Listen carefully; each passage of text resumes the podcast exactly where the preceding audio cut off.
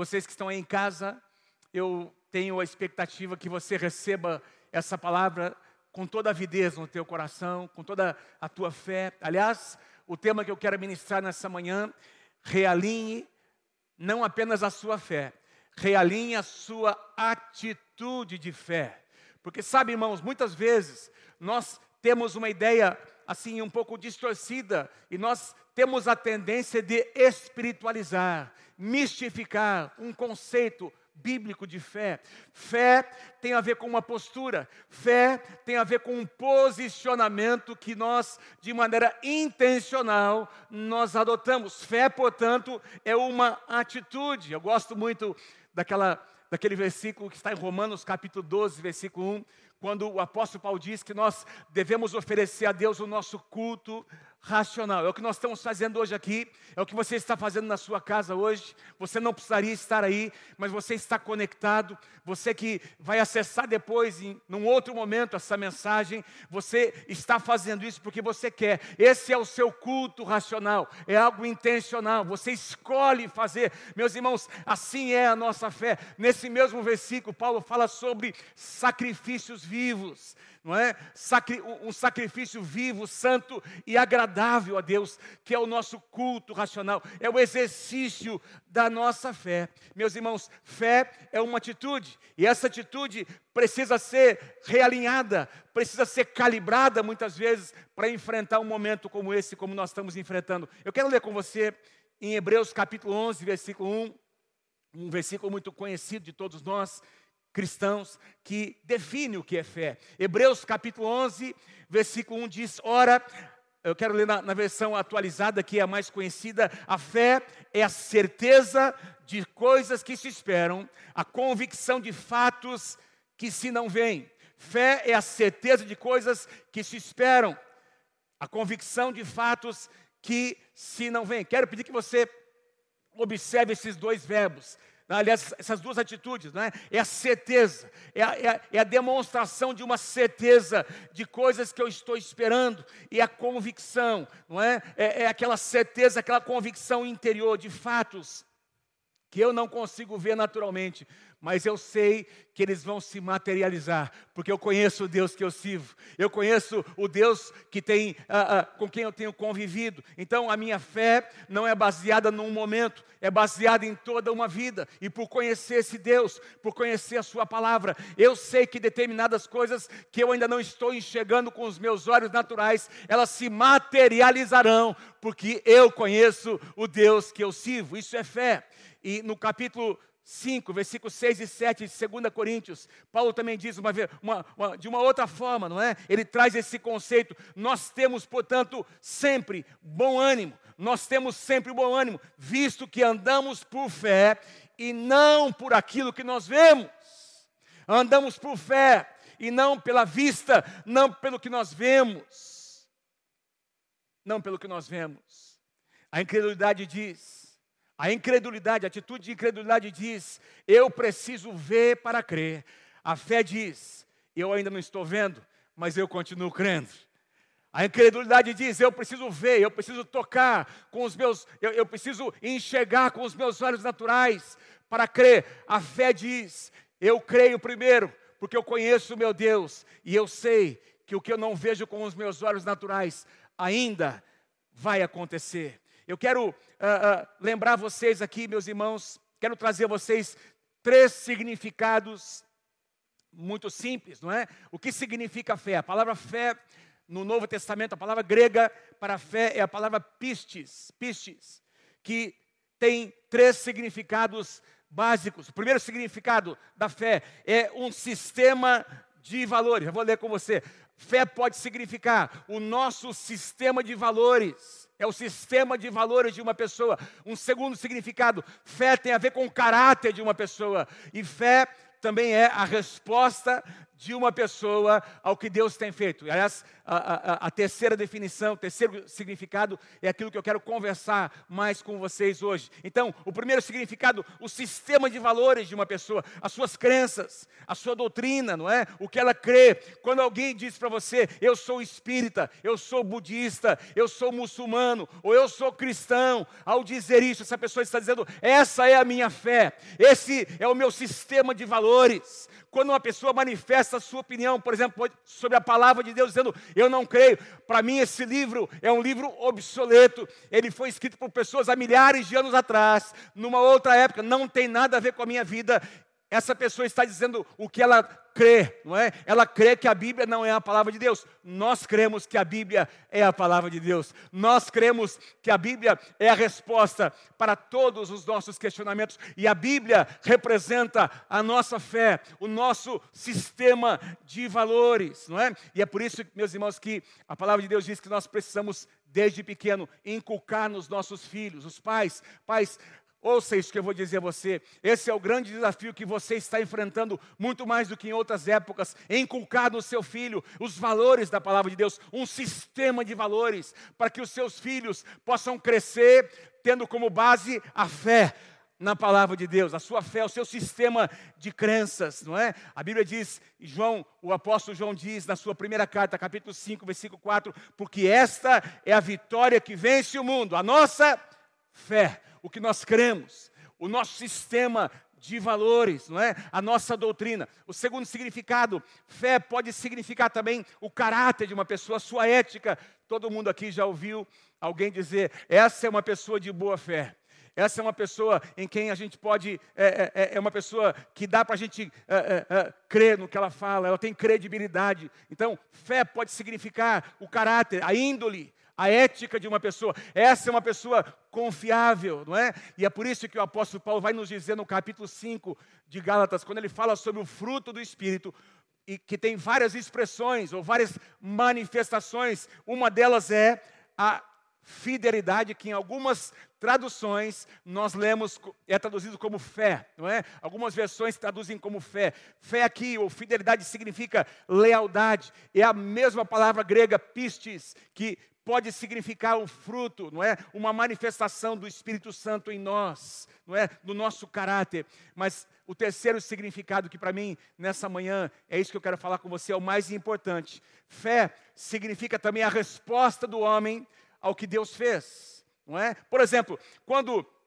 nós cremos numa das promessas da palavra, são milhares de promessas. E o apóstolo Paulo nos diz que as promessas de Deus têm nele o sim e o amém. Significa que a, as promessas de Deus têm a sua aprovação, estão disponíveis para nós, mas precisam ser o que? Acessadas. Como nós acessamos as promessas de Deus? Exercendo fé, crendo na bênção de Deus, crendo na provisão do Senhor e em tudo o que Ele prometeu para a nossa vida, para o nosso casamento, para as nossas finanças, para os nossos filhos, para a nossa posteridade, não é? E é por isso que nós, quando nós é, é, cremos, quando nós exercemos fé nas promessas, nós podemos então acessá-las. Um segundo exemplo é quando nós oramos. Nós oramos intercedemos, nós fizemos isso hoje porque nós temos fé num Deus que responde. Nós temos fé num Deus que nós podemos clamar e ele vai nos responder. Jesus disse: Pedi e dar-se-vos-á, buscai e achareis, batei e abri-se-vos-á. São ações que representam a nossa fé. Quando nós oramos em fé, esperando respostas, meus irmãos, Deus faz. Deus responde, nem sempre da forma como nós esperamos ou no tempo que nós queremos, mas o nosso Deus é um Deus que responde às nossas orações. Talvez o exemplo, é, é, é, o maior exemplo que eu poderia citar a vocês é o exemplo da própria salvação. Eu queria citar aqui dois versículos duas passagens bíblicas para ilustrar que a salvação acontece, não é? nós experimentamos a salvação como uma resposta de fé. Ah, pastor, mas a salvação não é pela graça? Sim, é pela graça, mas tem uma atitude nossa. Paulo diz em Efésios capítulo 2, versículo 8, na versão atualizada, pela graça sois salvos. Pela graça sois salvos, mediante o quê? Mediante a fé. E isso não veio de vós. Isso o quê? Muitos intérpretes entendem que, é, que essa palavrinha isso se refere à salvação, mas isto não vem de vós, a salvação não vem de vós, a salvação é um dom, é um presente de Deus. A salvação é de graça. A salvação, meus irmãos, não, é, não acontece por merecimento, mas ela precisa ser acessada pela nossa fé. Como assim, pastor? Romanos, capítulo 10, versículos 9, 10 e 13 o apóstolo Paulo nos explica como a salvação pode ser acessada pela fé. Ele diz assim: se com a tua boca confessares Jesus como Senhor e em teu coração creres que Deus o ressuscitou dentre os mortos, então será salvo. Veja que tem uma ação nossa, tem uma ação do homem. Confessar com a boca algo que se creu no coração, porque com o coração se crê para a justiça e com a boca se confessa a respeito da salvação porque está escrito: todo aquele que invocar o nome do Senhor será salvo. A salvação é de graça, mas ela acontece para aqueles que invocam, para aqueles que creem no seu coração e agem em fé.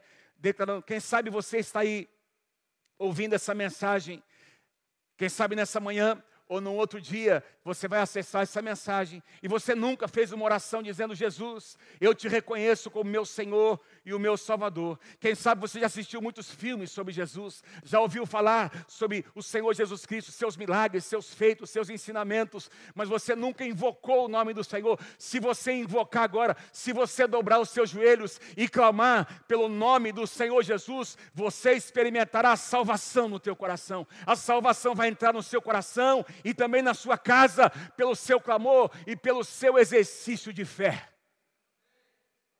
A fé é uma atitude, a fé é uma resposta. Sim, Jesus fez, Jesus conquistou. Quando Jesus morreu na cruz do Calvário, aliás, pouco antes ele disse: A minha obra está consumada, a sua tarefa foi completa, e agora cabe a cada um de nós acessarmos tudo aquilo que Jesus fez. Como? Pela fé, pela nossa atitude de fé. E é por isso, meus irmãos, que Hebreus nos diz no capítulo 11, versículo 6, de fato, sem fé é impossível agradar, agradar a Deus. Sem fé é impossível agradar a Deus, porquanto é necessário que aquele que se aproxima de Deus creia, exerça fé, não é? Creia que Ele existe e que se torna galardoador, não é? Presenteador, não é? Ele, o nosso Deus é um Deus que, que gosta, que tem prazer em nos abençoar, galardoador daqueles que, os, que o buscam. Aleluia, aleluia. O nosso Deus é um Deus bom. O nosso Deus é um Deus cheio de misericórdia. O nosso Deus é um Deus que quer abençoar. Aliás, a Bíblia diz que o desejo de Deus é que todas as pessoas sejam salvas. A, a pergunta é: todos serão salvos? Nós sabemos que nem todos serão salvos. Quem será salvo? Quem invocar o nome do Senhor. Quem vai desfrutar dessa bênção? Aquele que agir, aquele que, que, que tiver uma atitude de fé para acessar todas as promessas que a palavra de Deus nos apresenta. Eu quero ler com vocês uma frase, não é? Que, eu, que Deus colocou no meu coração enquanto eu preparava essa mensagem. Eu vou pedir para eles colocarem, para você me acompanhar. Para alguns, sempre existe uma dificuldade em cada oportunidade. Veja como a nossa atitude é algo importante, meus irmãos. Para alguns, eu quero que você pense nesse tempo, nesse contexto que nós estamos vivendo. Para alguns, sempre existe uma dificuldade em cada oportunidade. Para outros, sempre existe uma oportunidade em cada dificuldade. Qual a diferença entre eles? A diferença entre eles é a atitude de cada um. Como você encara o que está acontecendo ao seu redor. E eu estou falando aqui, meus irmãos, sobre um princípio espiritual que move o reino de Deus, a nossa atitude de fé.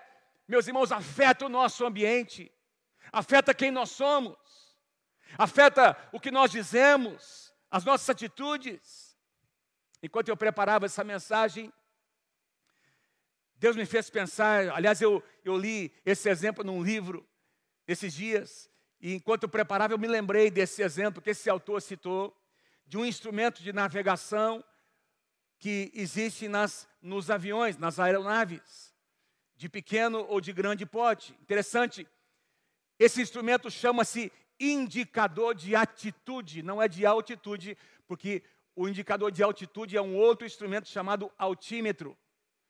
Eu achei interessante esse exemplo, indicador de atitude. Você pode procurar depois no Google, você vai encontrar. É um, é um aparelhinho não é? que está ali no, no, no painel, bem na frente uh, do piloto, do copiloto, não é? das grandes aeronaves e das pequenas também. E esse indicador, meus irmãos, ele tem uma linha horizontal e ele mostra se a aeronave está alinhada, se as suas inclinações da, laterais, não é, das asas estão alinhadas, ou se o nariz está alinhado em relação à linha do horizonte. E esse instrumento, meus irmãos, é um instrumento, ele é básico, ele é fundamental para que a, a aeronave esteja alinhada e para que ela tenha um voo seguro.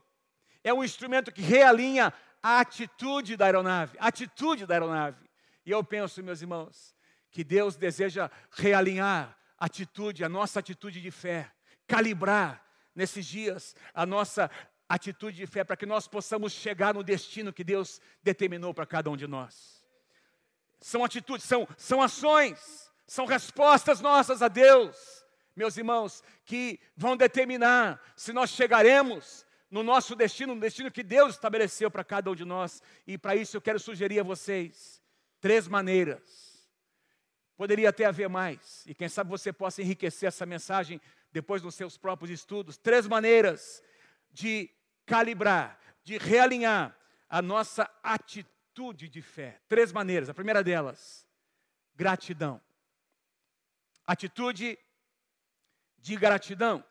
Um coração grato a Deus, independentemente das, da compreensão das circunstâncias. Eu já vou ler com você um versículo. Atitude de gratidão pelo, pelo conhecimento que você tem de Deus. Eu já disse isso no início da mensagem. Quando você conhece a Deus, meus irmãos, você vai se lembrar do que Deus já fez na sua vida.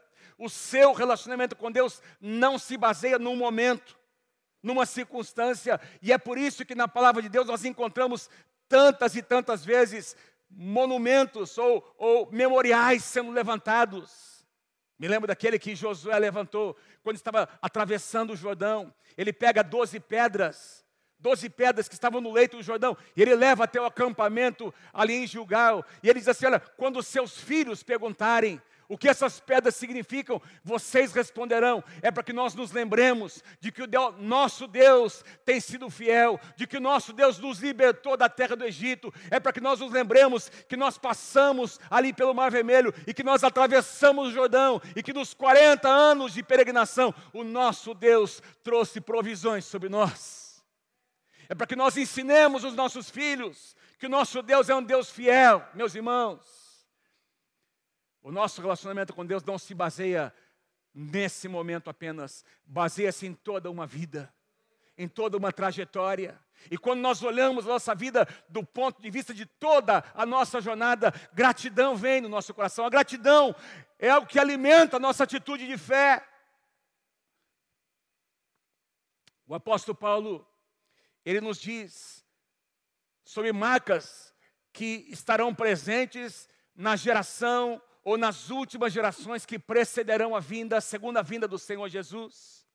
Em 2 Timóteo capítulo 3, preste atenção comigo, versos 1 e 2, Paulo diz assim: sabe, porém, isso, nos últimos dias, está falando sobre essa época que nós estamos vivendo, nos últimos dias sobrevirão tempos difíceis. Tem uma tradução que diz tempos terríveis, pois os homens serão egoístas, avarentos, presunçosos, arrogantes, blasfemadores, desobedientes aos pais. Presta atenção, ingratos, irreverentes. Ele continua. A lista aí é uma lista de, de quase 20 atitudes, características da, dessa geração que estará presente nos últimos dias. E aqui, Paulo diz que as pessoas serão ingratas, as pessoas serão egoístas, serão arrogantes, blasfemadores, irreverentes. Meus irmãos, eu fiquei chocado nessa semana com um acontecimento. Todo mundo acompanhou na televisão aí, nas mídias. Foi noticiado a morte de um senador da República, o Major Olímpio. Eu não estou aqui para nem nem dizer coisas nem a favor nem contra as suas convicções pessoais, políticas, ideológicas, mas esse esse senhor, um senador da República de cinquenta e poucos anos, ele faleceu em função da Covid. E imediatamente após a sua morte, nós encontramos algumas situações, não é, conversas pela, pela internet, Instagram, algumas lives que foram feitas, onde pessoas estavam caçoando da morte desse homem, estavam não é, é praguejando e dizendo, uh, uh, até agradecendo ou, ou dando louvores, enaltecendo a morte dessa família, dando gargalhadas, não é? usando palavras de baixo calão, num total desrespeito ao ser humano, independentemente, meus irmãos, num ambiente, num país democrático como o nosso, não é? Nós temos uh, situações uh, de, de convicções diferentes que precisam conviver, não é? Os, os uh, uh, posições antagônicas até, não é? Adversárias, mas eu, eu creio que existe um limite, não é? Do respeito, da, da, ordem, e de repente uma pessoa morre, e num total desrespeito à família, à esposa, aos filhos desse, desse cidadão brasileiro, senador da República. Pessoas caçoaram de uma forma totalmente irreverente. Quando eu ouvi aquilo, meu coração ficou assim, machucado, não é? Não tenho nada a ver com essa pessoa, nada, não estou aqui para defender as suas ideias, mas é, é, é uma questão de, de educação, de civilidade de, da gente saber conviver em sociedade. Eu estava lendo esses dias um livro maravilhoso do pastor Robert Morris, um livro mais que abençoado, um livro tremendo que fala sobre a bênção de Deus, a provisão de Deus na área financeira. E ele escreve algo muito interessante, dizendo que nós vivemos uma epidemia de ingratidão, foi o termo que ele usou. Achei interessante. Nós vivemos na nossa sociedade uma epidemia de ingratidão, tempos de grande ira nas pessoas. Pessoas vingativas, pessoas que têm maldade no seu coração, uma maldade intencional, elas querem prejudicar. E nós encontramos isso no jornalismo, nós encontramos isso em alguns meios de comunicação, não é? Com reportagens maldosas. Eu, eu, eu, acredito, meus irmãos, que uma oposição num regime democrático é algo importante para sempre fazer um contraponto, mas o que, o que se vê muitas vezes é uma atitude, não é, crítica para destruir um governo, para destruir, para desconstruir um conceito de autoridade. É isso que a gente enxerga. Ou você crê daquela forma, ou, ou então você passa a ser o inimigo daquelas pessoas. E é uma atitude que está aí na nossa sociedade, de falta de gratidão por aquilo que Deus tem feito, pelo que os pais têm feito, falta de reconhecimento de autoridade. O que significa alguém num lugar de autoridade? Não se tem um, um mínimo de respeito para com pessoas que ocupam um lugar de autoridade na sociedade. E nós, como igreja, precisamos resgatar esses valores. Gratidão. Gratidão. Tem muita gente questionando Deus, quem Deus é. Tem muita gente questionando a autoridade de Deus num momento como esse. Ah, se Deus existe, por que, que essa situação está acontecendo? Se Deus existe, por que, que tanta gente está morrendo? Meus irmãos, preste atenção no que eu vou dizer a você. O que está acontecendo é fruto do pecado da humanidade, um pecado de uma humanidade que se afastou do conhecimento de Deus. O que nós enxergamos na própria natureza, Romanos capítulo 8 vai nos dizer, meus irmãos, que a, a própria criação geme, aguardando a manifestação dos filhos de Deus, que está reservada para um determinado tempo. Existe uma tensão na sociedade, até na natureza, meus irmãos, existe uma tensão provocada pelo pecado da humanidade, e essa é uma hora que nós precisamos voltar o nosso coração para o nosso Deus, mesmo que nós não entendamos todas as coisas. Gratidão. Gratidão. Paulo nos diz em 1 Tessalonicenses, capítulo 5, verso 18, em tudo dai graças em tudo dá graça. Na versão NVI, ele diz: deem graças em todas as circunstâncias. Em tudo dá graças. Quando nós temos gratidão, nós alimentamos uma postura de fé. Eu continuo acreditando no meu Deus. Eu não consigo enxergar, eu não consigo entender, mas eu sei em quem eu tenho crido. Salmo capítulo 100, versículos 4 e 5, eu não coloquei aí. Quero apenas citar a você, o salmista diz: Entrai por suas portas com ações de graças e nos seus atos com hinos de louvor. Render-lhe graças e bem dizer o nome, porque o Senhor é bom. E a sua misericórdia dura para sempre, e de geração em geração é a sua fidelidade. Aleluia, aleluia. Aleluia, eu tenho esse conceito estabelecido no meu coração, no meu caráter, que os meus pais me ensinaram, que eu aprendi na, aprendi na igreja do Senhor, nos acampamentos, nos retiros. Eu ouvi muitas vezes pregações, testemunhos, e eu creio no meu coração que o meu Deus é um Deus bom. O meu Deus é um Deus bom, cheio de misericórdia. O Senhor é bom e a sua misericórdia dura para sempre. Eu decidi ser grato no meu coração. Eu aprendi com os meus pais a ter gratidão nos meus lábios, até em situações adversas. Seja grato, alimente a atitude de gratidão no seu coração e a sua fé vai crescer. A sua atitude de fé irá crescer. A segunda, meus irmãos, maneira de realinhar a nossa atitude de fé, uma expectativa, deixando com que uma expectativa saudável cresça nos nossos corações. A expectativa é uma força poderosa que move a nossa vida, que alimenta a nossa fé. Salmo 37, versículos 4 e 5. Agrada-te do Senhor e Ele satisfará os desejos do teu coração. Entrega o teu caminho ao Senhor, aleluia. Confia nele e o mais Ele fará. Aleluia. Efésios capítulo 3, versos 20 e 21. Aquele que é poderoso para fazer infinitamente mais do que tudo quanto pedimos, oramos, clamamos ou pensamos, não é? Mais do que as nossas expectativas, mais do que nós esperamos, conforme o seu poder que, que opera em nós. A Ele, pois, seja a glória, a Ele seja a honra na igreja e em Cristo Jesus por todas as gerações, é o que o Paulo diz. Aleluia. Expectativa. Expectativa. Quero fazer uma pergunta a você. No meio de uma situação tão adversa como essa, como é que está a expectativa do teu coração? O que você espera de Deus? Para os próximos dias, para as próximas semanas, para os próximos meses, para esse ano, o que você espera em Deus? O que você está guardando em Deus? O que você está esperando Deus realizar, Deus fazer no seu casamento, nas suas finanças, nos seus filhos, não é? Na sua casa, qual a sua expectativa? Provérbios, capítulo 23, versos 17 e 18. Estou ficando um pouquinho rouco aqui. Está um pouquinho intenso hoje, né? Deus é bom. Deus é bom. Deus é maravilhoso. Deus é maravilhoso. É ou não é, gente? Vamos dar um aplauso para o Senhor Jesus. Nosso Deus é um Deus maravilhoso.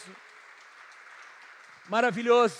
Que Deus maravilhoso nós servimos. Provérbios capítulo 23, versos 17 e 18, ainda dentro deste tema de, de expectativa, não é? Nossa expectativa, não tenha teu no teu coração inveja dos pecadores, antes no temor do Senhor, temor aqui não é medo, é, é, é, é respeito, é, é uma atitude de adoração, no temor do Senhor perseverarás todo dia, porque deveras haverá um bom futuro, e não será frustrada a tua esperança, haverá um bom futuro para você e a sua esperança não será frustrada. Agora, presta atenção no que eu vou dizer a você. Eu creio de todo o meu coração, meus irmãos, que um dos fatores mais poderosos para gerar esperança e expectativa no nosso coração é o nosso linguajar, é o que sai da nossa boca, é um termômetro do que nós estamos esperando, do que nós estamos aguardando. Você já conversou com alguém que tem uma linguagem negativa e crítica? Essa, essa linguagem, essa postura, ela, ela contamina tudo ao seu redor. Aliás, Provérbios nos diz que a morte e a vida estão no poder da língua. E quem bem a utiliza vai comer do seu fruto.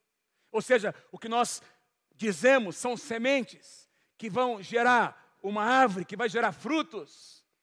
E nós iremos nos alimentar dos frutos dessas sementes e dessa árvore que nós lançamos. Se você for uma pessoa crítica e negativa.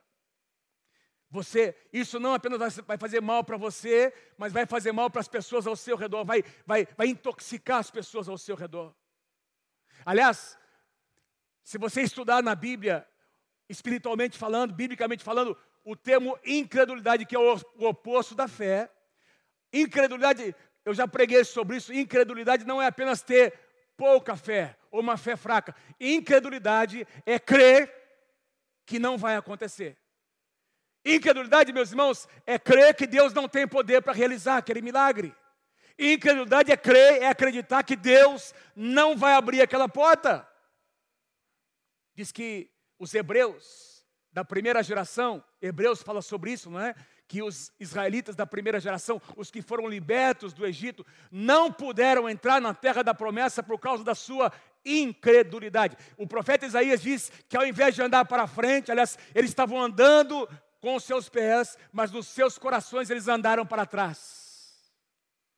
A incredulidade nos faz olhar para trás, nos faz retroceder nos planos de Deus, porque a incredulidade é o, oposto da fé. Por exemplo, Abraão Romanos, Paulo vai nos dizer em, em Romanos que, que Abraão, esperando contra a esperança, contra uma situação totalmente adversa, Abraão tinha 75 anos quando recebeu a promessa e passaram-se 25 anos até que essa promessa aconteceu. Mas Paulo diz que Abraão, esperando contra a esperança, creu para tornar-se pai de muitas nações. Aleluia esperando contra a esperança. É assim que nós alimentamos a nossa fé. Esperando contra, existe uma situação adversa, nós conhecemos o nosso Deus. E nós então elevamos nosso, os nossos olhos, a nossa esperança, e nós dizemos: Eu creio no Deus que eu tenho servido. Essa situação vai mudar, porque o meu Deus é capaz de fazer infinitamente mais. Aleluia. Gratidão, expectativa. A terceira maneira como nós realinhamos a nossa fé, ou calibramos a nossa fé, perseverança. A terceira palavra-chave, perseverança. Perseverança. O que é perseverança? Perseverança significa literalmente constância, persistência, continuar lutando, nunca desistir, continuar semeando até que o fruto apareça, não é? Perseverança, meus irmãos, é a resposta de um coração que tem essa capacidade de se adaptar a situações como essa que nós estamos vivendo. Tem um versículo que eu coloquei aqui, dois versículos, aliás, que eu, enquanto estava agora no momento de intercessão, me lembrei, um pouquinho antes de começar a reunião aqui, o nosso culto, quando Paulo diz assim em 2 Coríntios, capítulo 4, em tudo somos atribulados, porém não angustiados. Nós somos perplexos, ou ficamos perplexos, mas não desanimados. Nós somos perseguidos, porém não desamparados. Ah, nos sentimos muitas vezes abatidos, porém não destruídos. E agora em Filipenses, põe lá para mim, Filipenses capítulo 4, versículos 11 a 13. Olha o que Paulo diz aos Filipenses: Eu aprendi a adaptar-me em toda e qualquer situação. Olha, vê aqui, meus irmãos, a palavra perseverança está aqui nas entrelinhas. Eu aprendi a adaptar-me em toda, em toda e qualquer situação. Eu sei o que é passar necessidade, e eu sei o que é ter fartura. Eu aprendi o segredo de viver contente em toda e qualquer situação, seja bem alimentado, seja até passando fome, tendo muito ou passando necessidade. Tudo posso naquele que me fortalece. Perseverança é essa capacidade que Deus nos dá de nos adaptarmos a um momento como esse. Nem sempre nós teremos fartura, nem sempre, meus irmãos, nós viveremos, é? as, as situações ao nosso redor estarão acontecendo debaixo do nosso controle. Como eu disse aqui, nós oramos, nós temos irmãos da igreja passando por essa enfermidade, nós perdemos alguns irmãos que faleceram, irmãos queridos e amados. E as famílias estão hoje sofrendo, enlutadas, e nós estamos intercedendo, a igreja está cobrindo, abençoando, ministrando ao coração desses irmãos que perderam pessoas amadas e queridas, meus irmãos. É um tempo difícil para alguns. Mas aleluia, louvado seja o nome do Senhor. Nosso Deus é um Deus que nos, nos capacita para nos adaptarmos, para nos, é para mesmo passando situações tão adversas como essas, nós podemos sentir o consolo do Espírito Santo, a presença da igreja, é? a presença da igreja ali orando, sustentando, e, e nós podemos dizer: tudo posso naquele que me fortalece. Tudo posso naquele que me fortalece. Uma outra palavra, eu preguei sobre isso ano passado. A palavra resiliência, uma palavra que define, ou, de, ou, ou é uma, um dos sinônimos de perseverança. Resiliência é a capacidade de adaptar-se às mudanças sem perder a essência é a resiliência, é a capacidade de adaptar-se às mudanças que acontecem sem perder a essência, não é? Essa capacidade que um corpo possui de sofrendo, sendo submetido a uma pressão e até uma deformação momentânea, essa, é, essa massa, é, esse corpo, ele consegue retomar, retornar à sua forma original. E eu queria lembrar daquilo que eu preguei o ano passado, no mês de abril, quando a pandemia já havia começado. Eu creio, meus irmãos, que não voltaremos apenas ao, ao, que nós éramos antes, nós voltaremos a um tempo melhor ainda. Nós estamos crendo num tempo de visitação da parte do Senhor, nós estamos crendo num tempo de avivamento que virá sobre o nosso Brasil, sobre a nossa cidade, meus irmãos, depois que passar esse tempo tão difícil que nós estamos passando. Gratidão, expectativa, perseverança, gratidão, expectativa, perseverança. Eu vou chamar aqui os músicos que venham, porque eu quero louvar o Senhor com você, com uma canção nessa, nessa manhã. E eu quero crer em nome de Jesus que nesse exato momento, Deus está permitindo, te capacitando para que o seu coração seja grato a Deus. Gratidão está brotando do seu coração, adoração, Louvor e adoração, meus queridos, é fruto de um coração grato. Que haja gratidão no nosso coração, expectativa. Nós cantamos, ainda no louvor dessa manhã, aliás, vou pedir para os meus irmãos aqui cantarem essa canção. Quando vier a intensa escuridão, não temerá o nosso coração, a esperança nasce com a luz. Deus é por nós, Ele é o vencedor. Nós cantamos confiando em nosso Deus e em seu eterno amor, nós não seremos abalados. Aleluia, aleluia. Gratidão, expectativa, perseverança. Aleluia. Que Deus gere perseverança no seu coração. Que Deus coloque resiliência no seu coração. Que Deus coloque essa capacidade, meus irmãos, em cada um de nós, de nos tornarmos mais fortes. Lembra? Jesus passou com os discípulos por aquela tempestade naquele barco. Mas Jesus tinha dito para os seus discípulos: Nós vamos atravessar do outro lado. E meus irmãos, eles chegaram do outro lado e passaram por aquela experiência tenebrosa, difícil, terrível. Eu estou aqui para dizer a você, em nome de Jesus, nós estamos passando por um tempo muito difícil, mas nós sairemos do outro lado mais fortes do que nós entramos. Porque Deus está colocando perseverança e resiliência nos nossos corações.